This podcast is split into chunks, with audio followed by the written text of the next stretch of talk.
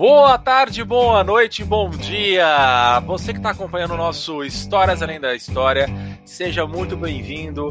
Fique em pé, se assente, coloque o seu volume no máximo, porque hoje o nosso assunto será muito legal, muito interessante. Para que você possa saber um pouquinho mais sobre curiosidades, sobre história, um pouquinho mais sobre as coisas que estão por trás daquilo que a gente aprende, acompanhe o nosso podcast Histórias Além da História. Hoje falaremos um pouquinho sobre a indústria fonográfica e a indústria audiovisual. Streaming. Nós vamos falar um pouquinho também sobre Spotify, entre outros grandes núcleos do mundo ao que nós vivemos. E hoje temos uma participação especial. Hoje nós temos o querido André Oliveira, certo? Grande professor da, da área de geografia, entusiasmado pela ciência do cinema, pela a fã do senhor Walt Disney. E juntamente com isso nós também temos mais um grupo de pessoas fantásticas, como a Lara, sempre conosco a partir daí, a Laura, a Luara e a Anabela, juntamente com os nossos operadores e participantes de som, o Berto e o Nando. Galera, manda o seu oi para todo mundo que está nos acompanhando nesse momento. Ó. Oi, gente. Oi, gente. Oi, Boa gente. noite, boa tarde. Oi, gente. Sou Carlos Augusto, crianças lindas, tudo bem? Tudo jóia, querido amigo André, certo? Bom, primeiramente vamos relatar um pouquinho sobre o nosso convidado especial do nosso podcast de hoje, o André Oliveira. Rapaz que trabalhou há mais de 15 anos com cinema na cidade de Londrina, Paraná. Atualmente presta consultoria a um estabelecimento que está reabrindo a- está reabrindo o cinema, está reabrindo as oportunidades para que as pessoas se envolvam nesse meio tão fantástico que é o da cinematografia, ok? E ao mesmo tempo também exímio professor da área de geografia e meu amigo há quase 20 anos. Bom, senhoras e senhores que estão nos acompanhando, nosso assunto de hoje então é audiovisual, fonografia e juntamente com isso também cinema. Beleza? Então vamos começar as nossas provocações de hoje, onde todos estão se envolvendo nessa pegada da Disney, não só da Disney, mas também de outras grandes empresas, né, que são as chamadas ah, live actions e também os streamings de vídeo. Tá? Então nós temos hoje grande, algumas duas, duas fortes empresas que, de uma maneira geral, estão chegando Uh, aproveitando esse período aí que o mundo está vivendo de pandemia, onde várias pessoas ficam isoladas em suas residências, utilizando a internet para poderem fazer as suas maratonadas de séries, de filmes, de episódios. Então, nós estamos falando sobre Netflix, estamos falando sobre Amazon Prime, estamos comentando de uma nova chegada que vai vir no Brasil aqui, que é a Disney Plus, e os próprios canais de TV fechados. Galera, já vou jogar a primeira provocação. E aí? Netflix ou Amazon Prime? Manda ver. Uma coisa que vale citar é o conteúdo original Netflix, né? Que eles têm investido bastante e realmente é um diferencial do catálogo. É, A Amazon Prime a gente também tem um número de, de, de títulos no catálogo muito alto e é uma coisa que faz com que as pessoas usem de fato. Ainda mais por, é, pelo fato de ser uma, uma empresa que investe bastante na qualidade da, daquilo que eles vão exibir e tudo mais. E, então é, fica difícil, mas assim, a opinião pessoal, eu gosto mais da Netflix. Então, galera, temos um voto para Netflix, um voto para Amazon Prime. Quem vai continuar? Vamos lá, Berto. Fala, e a sua opinião, Berto? Netflix Assim como o Nando, eu também sou mais time Netflix. Aí. Por- tipo, eu gosto muito de ambos, porém eu prefiro os exclusivos da Netflix. A Netflix tem muita animação que eu acho incrível. Dentre elas, vou citar uma aqui que é The Midnight Gospel. É um exclusivo da Netflix que eu acho sensacional. Então, tipo, pela questão dos exclusivos, a Netflix sai ganhando essa, mas na questão de qualidade, as duas são impecáveis. Ótimo. Então, se vocês estão observando mentalmente nosso placar, dois para a Netflix, um para a Amazon Prime. E agora, Lara, e aí, Netflix ou Amazon Prime? Essa é uma pergunta bem difícil. Eu gosto tanto de um quanto do outro. Mas eu ainda acabo tendo mais assim um lado pra Netflix. A maioria das séries que eu gosto estão lá. E é isso. Os dois têm bons catálogos. Eu gosto muito dos filmes que tem na Amazon Prime e amo as séries que tem na Netflix, principalmente as exclusivas dela. Três para Netflix, um para Amazon Prime. E agora vamos para a opinião da Laura. Vamos deixar a opinião do André por último, já que ele é o nosso grande consultor técnico para assuntos cinematográficos. Laura, manda ver. Eu sou suspeita para falar porque minha série favorita é da Amazon. Então, o meu voto vai para a Amazon. Eu acho os dois incríveis. Eu gosto muito dos títulos que tem nas duas plataformas, mas eu prefiro a Amazon. Três para a Netflix, dois para a Amazon Prime, conforme nós estamos observando aí no nosso placar mental, porque a gente não consegue mostrar para vocês a partir dali. Anabela, e você, Anabela, Netflix ou Amazon Prime? Então, eu nunca tive muito contato com a Amazon, com a Amazon Prime, porque eu não tenho.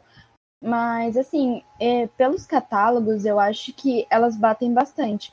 A, a Netflix, ela ganha por ter os conteúdos originais, mas a Amazon Prime, ela tem um preço melhor, um valor mais em conta, e também os conteúdos, tipo, como... Agora não mais, porque agora a Disney lançou o, a, própria, a própria plataforma, mas antes chegava mais rápido os conteúdos na Amazon do que na Netflix. Mas eu, pessoalmente, prefiro Ok, no caso da Anabela, que deu uma caidinha e já já volta para nossos meios aqui, ela vai para um voto para o Netflix. Então nós temos quatro votos para o Netflix, dois votos para o Amazon Prime, certo? E agora vamos lá, Luara, e na sua opinião? Só que antes da Luara falar, já temos um gancho para a nossa próxima provocação.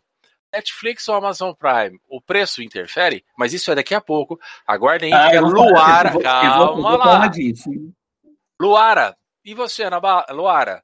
Netflix ou Amazon Prime? Então, como a Anabela falou, eu não tenho muito contato com a Amazon Prime, nunca assisti nada na Amazon Prime.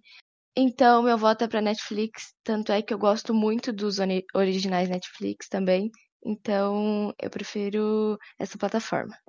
Ok, ok, ok. Então, cinco votos para o Netflix e dois votos para o Amazon Prime. Enquanto, antes do professor André falar, vou dar a minha opinião. Eu não conheço o Amazon Prime, certo? Eu ainda não tive a oportunidade de instalá-lo em meu computador, muito menos no meu celular, ou então né, nos meios que a gente possa assistir. Então, o meu voto também vai para o Netflix, porque já está lá salvo, já está lá prontinho, é só clicar e assistir. Beleza? Mas, André, nosso grande consultor, Vamos lá, Netflix ou Amazon Prime? Olha, você é o chato da história. Aí eu, eu, posso pegar um gancho no que você falou do valor aí já ou não? Mas é claro que pode, professor André. A fala é sua, fique à vontade. Porque a questão é a seguinte: quando você vai falar de conteúdo, aí eu concordo com a maioria que falou aí do Netflix realmente, né? Porque até por uma questão de ser a primeira, de ser pioneira no mercado, então eles investem nisso há bastante tempo e encontraram um nicho né, que é trazer esses produtos originais aí de vários. Agora, assim, é até legal que você foge um pouco do mercado estadunidense, né? Tem bastante série da Europa, algumas coisas assim, e traz acesso que a gente antes não tinha. Então, acho que eles têm esse ponto positivo. É, a Amazon, aqui no Brasil, ela chegou faz pouco tempo como plataforma de streaming para filme e séries, esse tipo de coisa, né? E eles tentam emplacar aqui no Brasil a ideia do combo, né, que é você ter ali o serviço do streaming para vídeo, o, o streaming para música, mais a possibilidade de compras lá pela Amazon é, de venda, né? Então, você sendo assinante, você tem frete grátis num serviço, você tem o serviço de música liberado no outro, e você tem é, a questão dos filmes na, na outra plataforma. Então, na relação custo-benefício, a Amazon tem um preço muito acessível, né? Então, se você for pegar R$ 9,90 para você ter acesso a um serviço similar ao, Spot, ao, Spotify é, e tudo mais aí, então você tem essa questão do, do custo-benefício. O catálogo de filmes, é, eles têm um problema ainda, porque a Netflix, como eu falei, é pioneira, então eles detêm ainda direitos de muitos desses filmes, né? Então é uma coisa que você constrói ali a passo de, de, de formiguinha, então demora. Então eu vejo na Amazon Prime um potencial para crescer muito nos próximos anos. Lá nos Estados Unidos, eles já alcançaram esse potencial aí, tipo, de, de, inserir produtos ali exclusivos que no Brasil ainda não tem, porque em cada país a distribuição é de um jeito, certo? Mas eu, eu acho assim, né? Vou, vou voltar no que eu disse. Em termos de conteúdo, a Netflix sai na frente realmente pela variedade que eles têm, mas pelo tempo de mercado. Né? Mas eles têm que ficar espertos porque o pessoal percebeu qual é o, o nicho do mercado aí e está cada um correndo atrás do seu do seu da, da, sua fatia do mercado, né? A própria Disney, Plus que a gente já comentou aqui rapidamente é, tinha catálogo na Netflix, passou o catálogo para a Amazon e agora retirou tudo para o serviço próprio. Então a tendência é que os grandes estúdios tenham serviços próprios, né? A Warner já tem a HBO, a Disney tem agora, a Universal aqui no Brasil não tem, mas lá nos Estados Unidos já tem. Então, quando você vai colocar na ponta do lápis, né, você vai ter que escolher um, ou dois, ou três, senão o pai não deixa assinar todos, né, Lara? E aí, como é que faz? Tem que escolher qual que fica o melhor. Então, eu vou votar na Netflix por conteúdo, tá? pensando em conteúdo, mas eu acho que a relação custo-benefício aí é de ser considerada também. Análise profunda, hein? Ótimo. E aí, alguém quer fazer algum comentário a respeito dessa questão de custo? Porque daí eu já quero, já quero assim que, assim que alguém fizer um comentário ou não, você já me fala, porque daí eu quero fazer um outro gancho uh, a partir do, do streaming também, do YouTube. Tá? Alguém quer fazer é. algum comentário a respeito da fala do André sobre essa questão do custo? Não, se é mais atrativo ou não? Eu posso só fazer um comentário rapidinho aqui que eu estou achando engraçado, que falaram assim que em relação ao custo tem pessoas aqui no grupo que são leigas, né? Porque é papai e mamãe que paga, que maravilha. porque aí, aí é legal, né? Eu gosto do A, do B, o C, porque eu só chego e uso. Eu tô brincando. Mas o que que acontece, né? Só para finalizar que eu tinha falado, uma coisa que eu tinha, eu tinha esquecido. Faz ah, dois ah. meses que a Amazon liberou aquele serviço que a Netflix já tem há um tempão de usar quatro telas né, que você vai lá e cria perfil para cada usuário e tudo mais. A concepção original disso é que essas quatro telas sejam na mesma residência. Tanto que a Netflix eles têm testado já sistemas de bloqueio para que você consiga é, limitar uma área a se usar cada assinatura. Porque esse jeitinho brasileiro de você pegar o login do amiguinho, né, e um ver aqui, o outro ver lá não sei na onde e tal, então, é, é uma coisa que eles estão correndo atrás também para tentar potenciar lucro. Né? Então, eles vêm nessa outra vertente aí de briga também.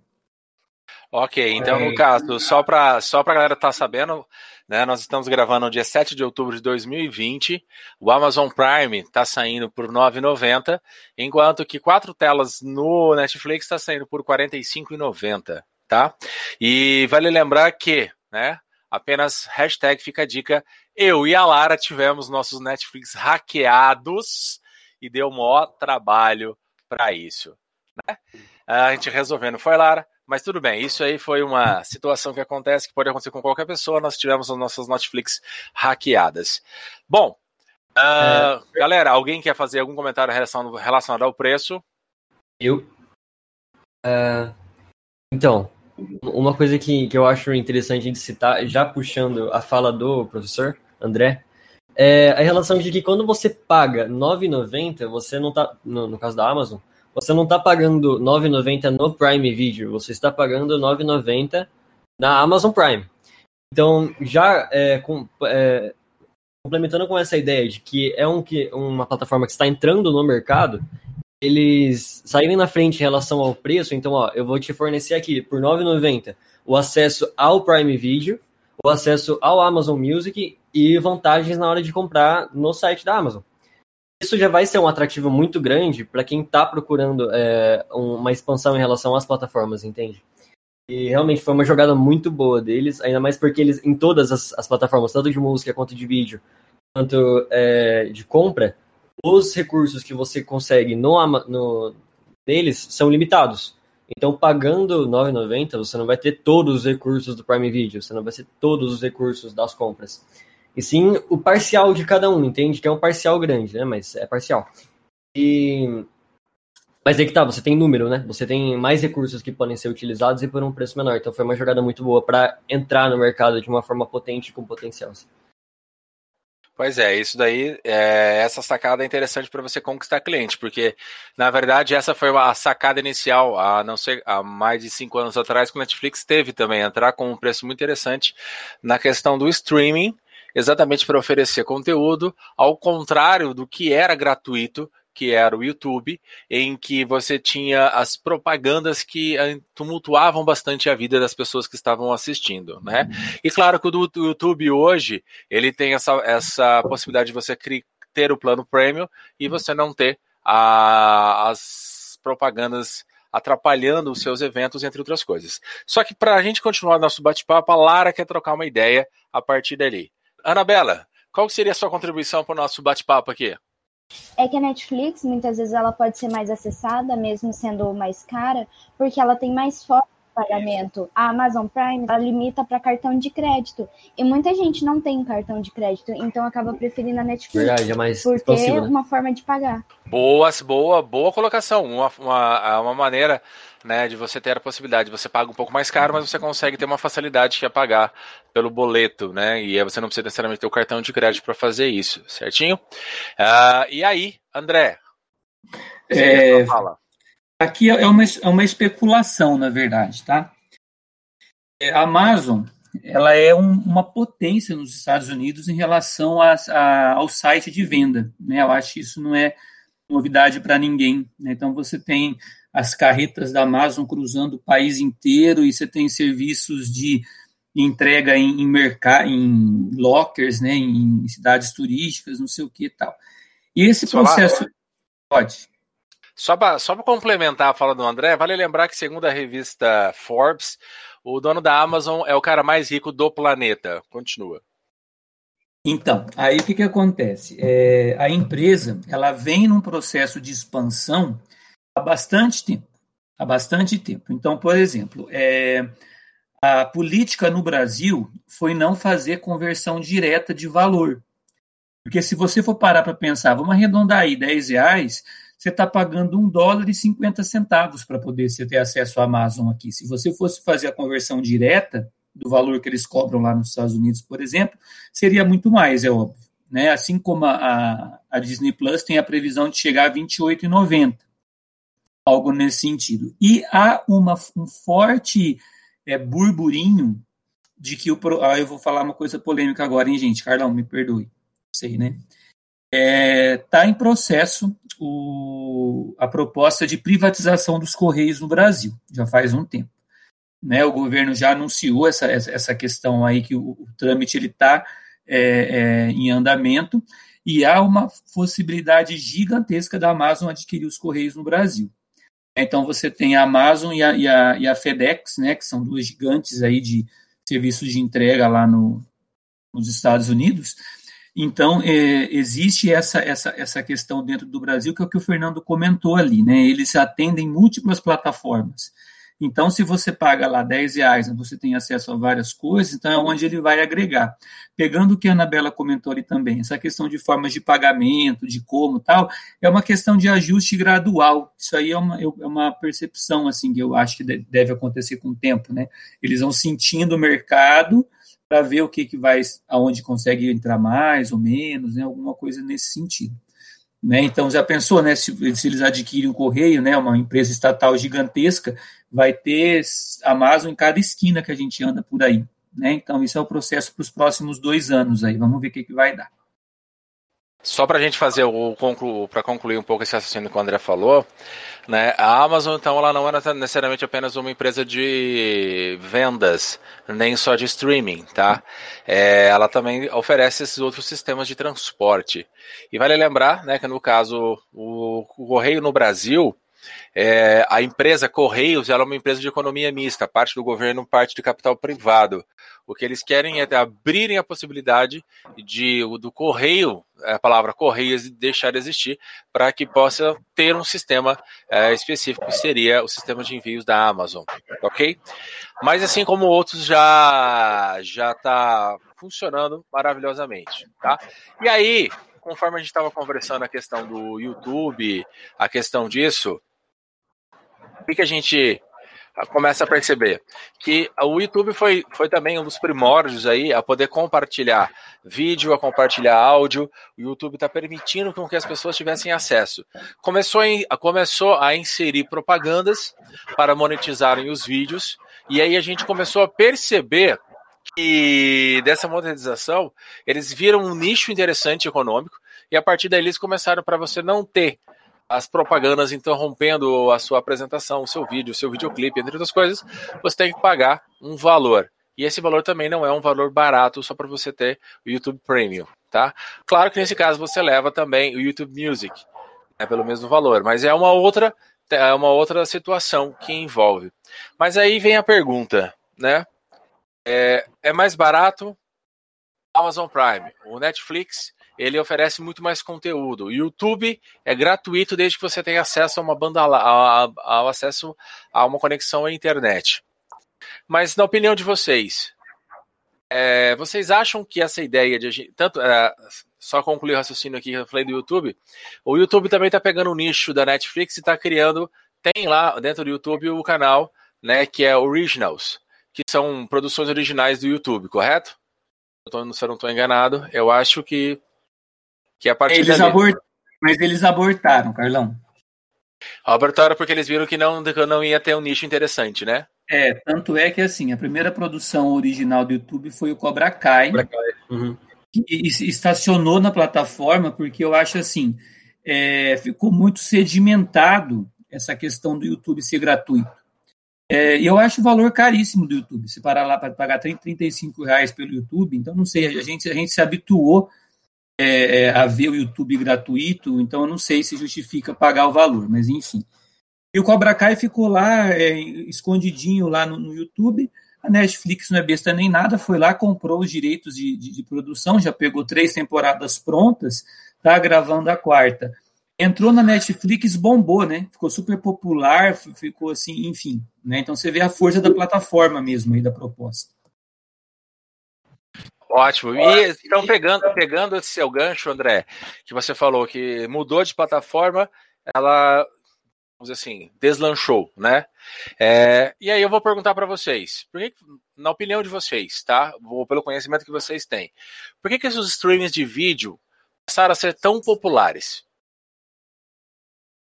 Hum, ao meu ver, é porque alguns deles, né, não vamos generalizar, mas grande parte deles é você tem acesso gratuito, né? Então é muito simples. Antes, vamos pensar aqui uma parada de 20 anos atrás, você teria, eu quero ver um filme. Ou você vai no cinema ou você compra o filme, tá ligado? Agora você não precisa fazer isso. Você tipo, ah, quero ver um filme. Em três cliques você tem o filme na sua mão, tá ligado? É muito mais prático. Eu acho que por isso também que a galera e que a galera aceitou também. E outra coisa também é para você conseguir separar melhor o que você quer. Por exemplo, você quer ver uma, uma série exclusiva, você vai na Netflix ou na Amazon. Você quer ver um cara, sei lá, um cara jogando videogame. Você vai lá e vê no YouTube. Você quer ver alguém fazendo live. Você vai lá e busca uma plataforma, por exemplo, como a Twitch. Então, tem, tem uma plataforma específica para cada gosto, para atender cada pessoa, sabe? Então, acho que foi por isso que aceitaram tão bem tudo isso. Olha, Berto, eu, eu, eu vou pegar sua ideia aí e você falar, meu, eu sou um desses tipos de consumidores, tá? Esses tempos atrás eu estava conversando com a minha esposa e ela falou assim: é, eu não assisti a versão original do Rei Leão. Cara, eu entrei no Now da Net, né? Net, na Net Claro, já tinha. Eu procurei no Netflix, não tinha para comprar. Eu entrei no, no YouTube, não tinha para comprar no, no YouTube Play. Eu entrei no Google Play, também não tinha para comprar uh, é, para locar, na verdade, né? E aí você tem essa ideia. De... Aí eu entrei no, né, no, no, no Now da Claro, lá tinha. Pô, paguei lá o valor, não lembro agora se era R$ 9,90, 10 reais. Poxa, isso era uma, isso é uma facilidade que eu, que sou dos anos 80, anos 90, né? Que comecei a ter a possibilidade de assistir filmes em casa, locando filmes na videolocadora, videocassete, certo? Que eu, que eu achava o máximo isso né, um Panasonic G9, era o primeiro videocassete que minha família teve. Poxa, eu tô, eu tô sentado na minha poltrona, acessei ali pelo controle, já cliquei, pá, puf, veio, veio debitado na fatura do, da TV a cabo e resolvi assistir, certo? E aí eu fico, vou jogar a bola pro meu amigo André, que me fez uma lembrança agora nesse momento. Eu lembrei que ele trabalhou numa videolocadora. André, como é que você vê exatamente essa ideia da facilidade, já que você trabalhou no local que a galera ia e perguntava sugestões de filmes, indicações na videolocadora? É, eu, eu sempre começo a falar do meu trabalho a partir do cinema, né? Que foi ali aos 18 para 19 anos, que foi meu primeiro trabalho é, de carteira assinada. Né? Mas meu primeiro emprego mesmo foi a partir dos 14, numa videolocadora na época do vídeo da fita cassete, que a Lara, acho que foi a Lara que citou aqui. Então, assim, é, meu primeiro emprego, minha primeira função foi atendente de videolocadora, isso aos 14 anos de idade, né? Dos 14 até os 19. Eu migrei dali para o cinema. E assim, Carlão aqui que deve ter frequentado muito é, essa, essa, esse modo de assistir filme, que era você ir até a videolocadora no, sábado, alugava lá dois filmes, ganhava um de graça, e você tinha três filmes para ver no final de semana. Era um negócio muito assim prazeroso, né, Carlão? Você juntar a família, ir lá, ah, eu quero um desenho, eu quero uma ficção, eu quero não sei o que tal. Eu, como sempre fui muito é, apegado a esse negócio de cinema, né, era meio que o funcionário, entre aspas, perfeito, assim, né, porque assistia tudo e mais um pouco. Então, como o Carlão falou aí, tinha que dar dica para a pessoa, né, é, leva esse, leva aquele outro, não sei o quê. É, depois vem o DVD, e o DVD ele vai facilitar de você colocar dentro da mesma mídia a versão dublada e legendada, porque em termos de custo era muito caro você ter que comprar, por exemplo, a cópia de VHS dublada e legendada, né? Então, esse negócio com o tempo vai mudando. Essa questão do streaming que a gente tem hoje, né, que o Carlão citou aí que ele alugou o Rei Leão lá no Now, ou você paga um valor mensal fechado para ter acesso a Netflix ou tudo mais, é a mesma coisa da videolocadora, né? Às vezes eu me pego aqui em casa, acho que como a maioria aí, é, zapeando ali o catálogo da Netflix ou algum outro streaming, me vem pela memória, assim, de um jovem senhor de 40 anos, é, andando pelos corredores da videolocadora, assim, aonde ficava separado por gênero. Então, você tinha a prateleira da aventura, a prateleira da ação, a prateleira da animação, assim como você entra ali no Netflix e tem ali, né, os lançamentos, os mais locados, tal. Então a gente fazia isso de forma física, né? Então tinha que ir lá, tinha que pegar, tinha que levar. É engraçado porque eu me lembro que essa, essa transição do, do mercado de home video físico para o streaming, muita gente a, torceu o nariz, achou que não ia emplacar. Então lá no comecinho dos anos 2000, quando começou a aparecer é, essa possibilidade aí do YouTube e tudo mais, o YouTube ele tinha uma limitação, os vídeos eram curtos, a qualidade era ruim, então o pessoal falava jamais que eu vou assistir um filme assim, porque fica ruim. Então ali eu tinha uma limitação tecnológica, né? Então assim a, a tecnologia ela não tinha alcançado é, um patamar que permitisse essa transmissão em alta qualidade para um volume tão grande de pessoas. Você vai ver hoje, você assina lá o Netflix 4K, tem o YouTube 4K tal, você tem que ter uma, toda uma infraestrutura por trás disso para poder garantir que essa informação chegue até a nossa casa, que era uma coisa que 10, 15 anos atrás era inimaginável. Né? Então, assim, eu acho que essa, essa transição ela foi gradativa, eu estou numa geração, assim como o Carlão, que acompanhou essa mudança, né, Carlão? A gente viu essa, essa, essa virada aí de, de comportamento das pessoas, tal, esse tipo de coisa, e essa facilidade que você tem hoje, né? Então, assim, aí você tem os dois lados da tecnologia, né? É, milhares de pequenos empresários acabaram é, falindo, tiveram que fechar os seus empreendimentos. Aqui em Londrina mesmo existiam várias videolocadoras, algumas super tradicionais, gigantescas ali no centro, a Delta Video, London Video. Tinham, e tinham né? quatro ou cinco lojas espalhadas na cidade. Sim. É, e aí, assim, chegava um lançamento de grande escala, essas locadoras recebiam 20 cópias do mesmo filme, assim, então atendia uma demanda muito grande. E de repente elas foram se acabando, né? Elas foram se acabando, então essa mesma tecnologia que facilita tanto a nossa vida de um lado, acaba criando esse efeito é, contraditório num, num, outro nicho do mercado, né? Então, essas pessoas, eu lembro que devagarzinho a locadora começou a virar meio que uma loja de conveniência. Colocava lá um, uns negócios para vender, umas coisas assim, para tentar compensar as perdas, até que chegou uma hora que sumiu de vez, né? Então, ficou na memória só de quem pôde viver isso daí, pelo menos aqui em Londrina, né? Exatamente. Tanto é que acredito eu, André, me corrija se estiver errado, que a própria termologia, né, filmes de larga escala, chamados blockbusters, é, foi uma analogia a uma rede de videolocadoras que era Blockbuster nos Estados Unidos, não é? Exatamente. A última Blockbuster virou Airbnb. Vocês viram essa notícia esse ano? Não, não vi. A última loja do, da, da, Block, da Blockbuster lá, no, lá, nos Estados Unidos virou uma, uma, um Airbnb. Inclusive, no, no filme da Capitã Marvel, quando ela chega no, na, na, Terra, ela cai numa loja da Blockbuster. Não sei se alguém vai lembrar disso aí. Lembro, lembro sim. Né? Então ah. tem algumas referências. Né? E exatamente pensando nessa ideia de transformação, de mudança, é que eu queria jogar uma outra provocação para vocês aqui agora. Como assim? É, o André começou a comentar sobre algumas transformações da extinção da videolocadora, né? Isso nós está falando sobre os vídeos, mas por exemplo, na quando eu e o André tínhamos aí, né, 14, 15 anos, o nosso sonho era ter um pequeno aparelhinho chamado de Walkman, onde a gente podia, né, gravar músicas e dessas músicas a gente colocava numa fita cassete 60, de 90 minutos, e aí você ia ouvindo conforme a gente andava na cidade, conforme a gente ia caminhando. A gente achava o máximo, né, ter um Walkman.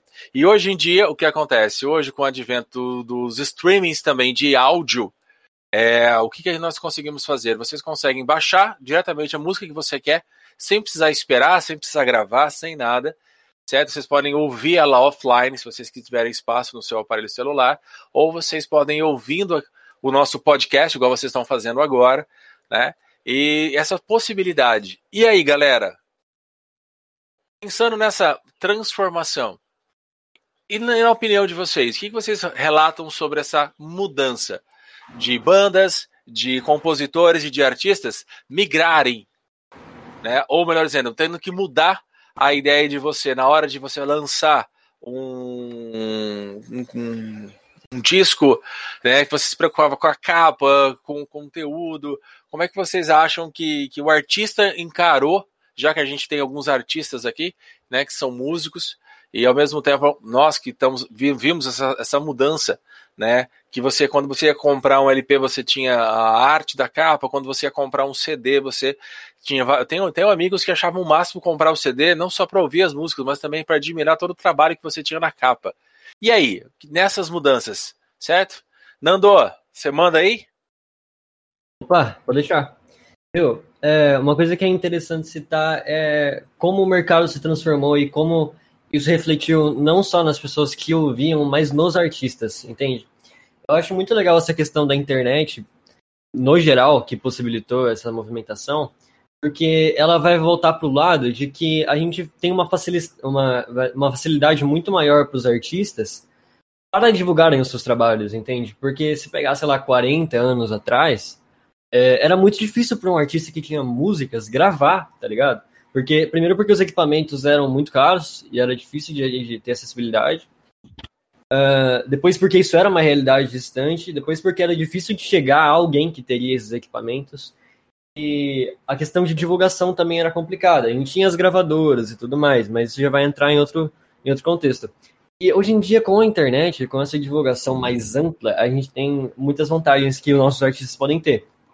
É, por exemplo, eu não fui para as plataformas unicamente de, de streaming de música, mas é, desde que eu comecei a divulgar vídeos meus como músico tocando no Instagram, é, eu tive a possibilidade de conhecer uma realidade muito legal, que é a de compartilhar a arte, entende? Porque, assim, às vezes eu posto um vídeo, assim, é, de boa, tá ligado? Um vídeo normal, e eu vejo gente do Canadá, gente dos Estados Unidos, gente da Europa comentando nos vídeos, entende? E outros músicos, pessoas que gostam. Então, essa interação que gerou, é, até em relação ao equipamento também, como eu tinha mencionado, é, a questão de equipamentos serem muito caros, é, hoje em dia eu faço gravações de qualidade muito boa no meu quarto, entende? Com equipamentos. E se pegar na época em que a gente não tinha internet, esses equipamentos eram muito difíceis de se obter uma acessibilidade considerável. É, aí, somando todos esses fatores, a gente tem uma realidade bem legal para os músicos e para artistas no geral, né? Então, sim, a gente tem um mercado que mudou bastante e é legal assistir essa mudança, é um período que tem bastante revolução, assim, sabe? Pois é, galera, e essa questão antes do, de. Não, o pessoal tá aqui até eufórico para debater sobre isso. Só que eu acho que o Nando já deixou um, um gancho aí para nossa próxima pra nossa live, né, para o nosso podcast, para o nosso próximo, próximo encontro, que é a questão de como que as pessoas estão acessando e estão sabendo sobre a arte através das redes sociais. Então, aguardem aí para o nosso podcast que provavelmente a gente vai falar um pouquinho sobre redes sociais e como isso interfere na nossa vida. Só que eu estou vendo que tem um cara se movimentando aqui na sua cadeira digital, que é o Bertinho, que quer falar com vocês. Manda lá, Berto. Então, pegando não só um gancho, né, falando completamente só sobre o que o Nando falou, é um bom exemplo sobre essa acessibilidade que a internet nos forneceu. Eu vou pegar aqui como exemplo um, um cantor dos anos 60, por exemplo, um cara que tocava Delta Blues. O cara ele ia ter que ficar durante provavelmente uns dois anos estudando uma música para talvez conseguir dinheiro suficiente para conseguir gravar essa música e lançar o CD dele. Então ele ia ter muito esforço para conseguir gravar uma música. E daí se a música ia fazer sucesso, isso aí já é outra história. Hoje em dia, tipo, se você, você pega o violão, toca três acordes e fala, ah, eu gostei. Em dois minutos você já conseguiu gravar e já conseguiu postar. E todo mundo ao redor do mundo já tem acesso a essa sua música. Então, tipo, isso, isso dá uma árvore de possibilidades novas, assim, pra gente, que é uma coisa incrível, tá ligado? E, e tem vários artistas que gostam disso e tem muitos outros artistas que são meio que contra isso. Por exemplo, o, ele é bem famoso, esse cara, ele é o guitarrista do Soundgarden, tá ligado? Ele fez um comentário esses tempos atrás falando que a galera, que os músicos de hoje em dia são músicos preguiçosos. Porque ele comenta que todo músico antigo, o cara passava lá, deixa eu pensar, passava três dias ouvindo a mesma música para tentar descobrir como que tocava. Hoje em dia, em dois minutos, o cara vai lá joga no, no YouTube, tal música, cifra. E vem a música inteirinha, assim, ensinada passo a passo para ele. Então, tem muito artista que acha que agora os músicos eles são fracos, porque eles têm tudo, tipo, tem tudo na bandeja, não precisa se esforçar para aprender. Mas esses detalhes, assim, de tipo, ah, a qualidade musical decaiu para algumas pessoas. É, a internet ela ainda passa, ela ainda é um lugar muito bom para ser explorado que oferece muita oportunidade bacana, assim, tanto para o áudio quanto para o vídeo. Ótimo. E aí você tem quando nós estávamos, inclusive, nós mesmos aqui, quando a gente estava analisando para onde nós iríamos transmitir os nossos podcasts, e aí a gente pensou, ah, vamos partir só para o YouTube, ou vamos só para o Apple Music, ou nós vamos para o Spotify, e aí não, vamos para o SoundCloud, vamos teve mais alguns outros que eu não lembro qual que o pessoal comentou aqui.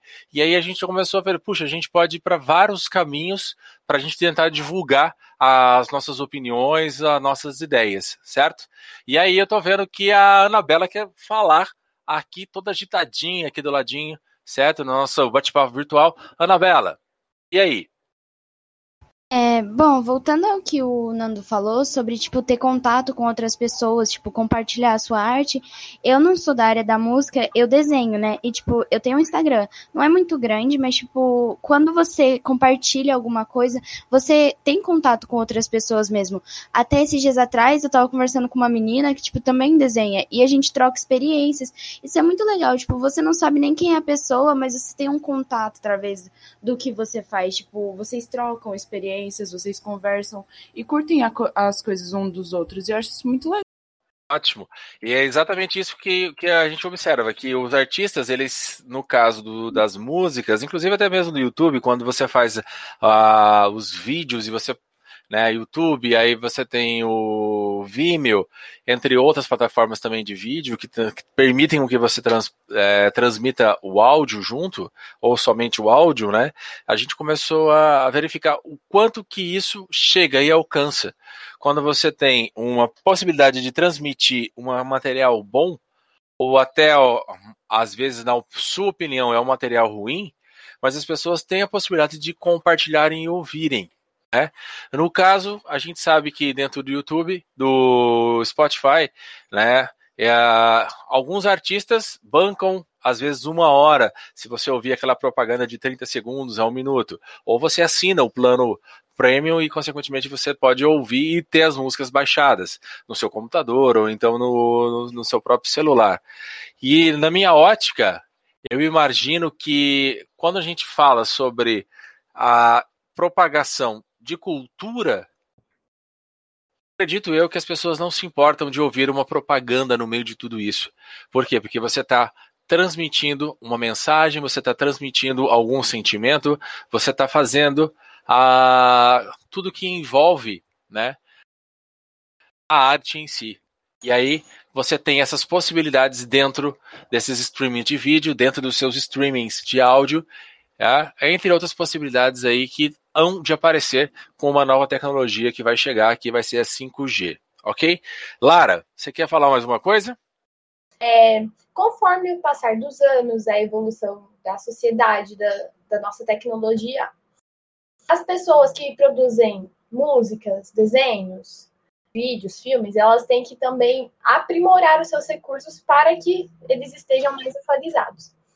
E eu gostei de um negócio que a Anabela comentou também, que ela falou do desenho. Que ela tem um Instagram de desenho e tudo.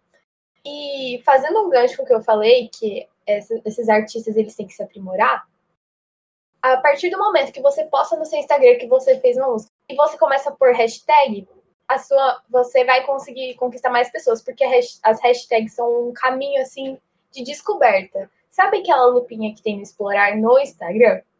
Então, através assim de, é, de dessas hashtags, dos, dos, conteúdos que você gosta, vão vindo conteúdos novos. E é assim que a gente cria o um engajamento para nossa arte e também uma evolução tecnológica. Ah, é ótimo. Então você. Ah, só que essas situações aí de engajamento, de redes sociais, claro que nós temos que ter algumas ressalvas, tomar cuidado com algumas coisas, certo? Mas aí a gente vai ouvir, a gente tá vendo aqui que a Laura tá quase voando em cima do meu microfone virtual aqui, porque ela quer falar. Laura, manda aí.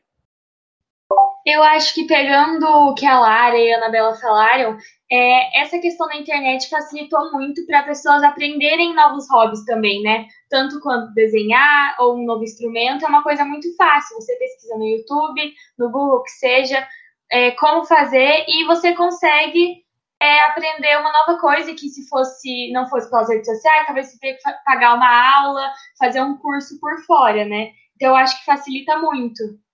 Ótimo. Exatamente. Então você tem outras possibilidades. Pelos streaming você consegue às vezes acessar um curso, uh, às vezes até mesmo no áudio você consegue ouvir para você tentar tirar uma música, igual comentaram alguns momentos ali agora há pouco, certo?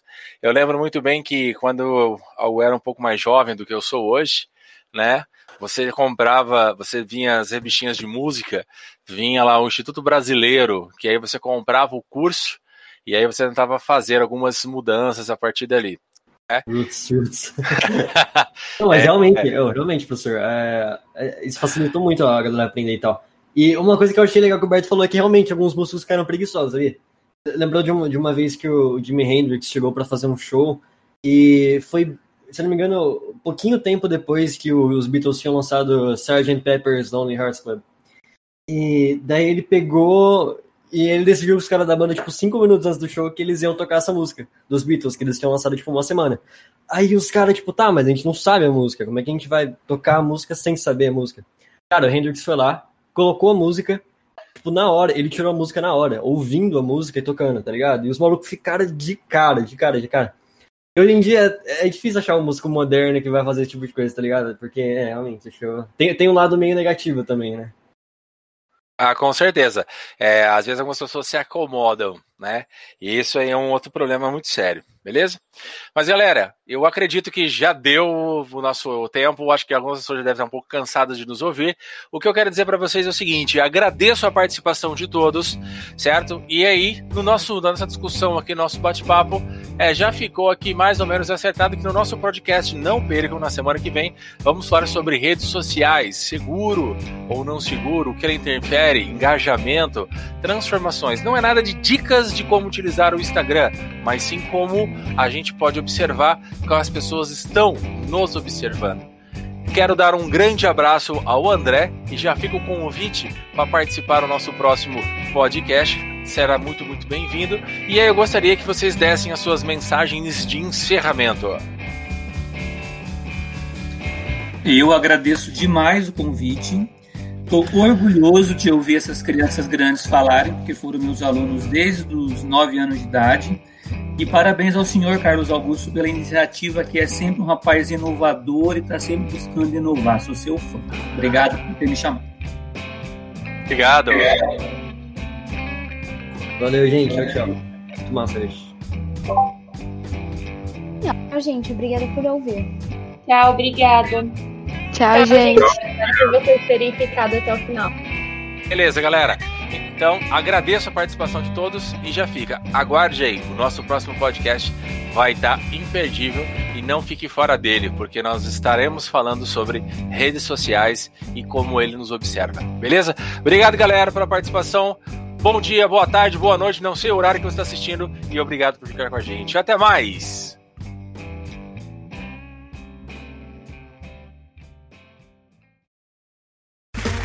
Okay, round two. Name something that's not boring. A laundry? Ooh, a book club. Computer solitaire, huh? Ah, sorry, we were looking for Chumba Casino. That's right. ChumbaCasino.com has over 100 casino style games. Join today and play for free for your chance to redeem some serious prizes. ChumbaCasino.com. No purchase necessary. Where prohibited by law. 18 plus terms and conditions apply. See website for details.